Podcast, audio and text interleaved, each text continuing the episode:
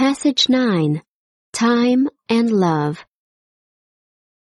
Once upon a time, there was an island where all the feelings lived happiness, sadness, knowledge, and all the others, including love.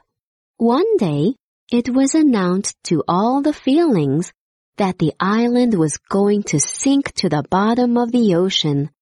All the feelings prepared their boats to leave.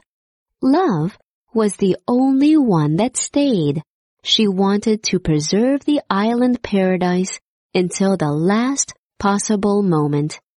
When the island was almost totally under, Love decided it was time to leave.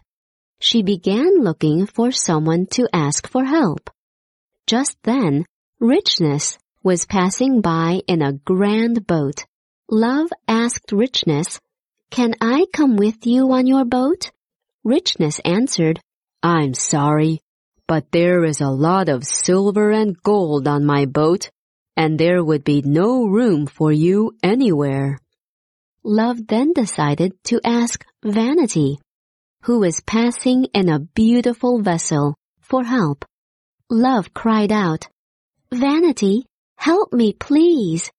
I can't help you, Vanity said.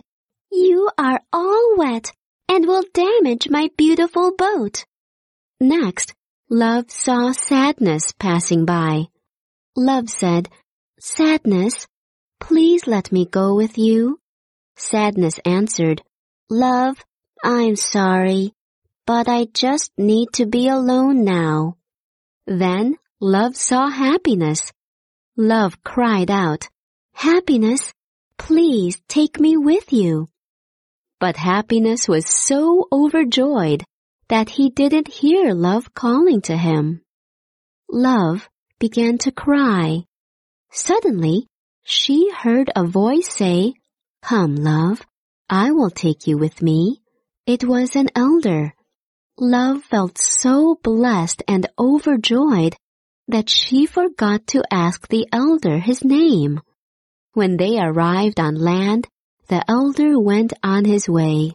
Love realized how much she owed the elder. Love then found knowledge and asked, Who was it that helped me? It was time. Knowledge answered, But why did time help me when no one else would? Love asked. Knowledge smiled and with deep wisdom and sincerity answered, Because only time is capable of understanding how great love is.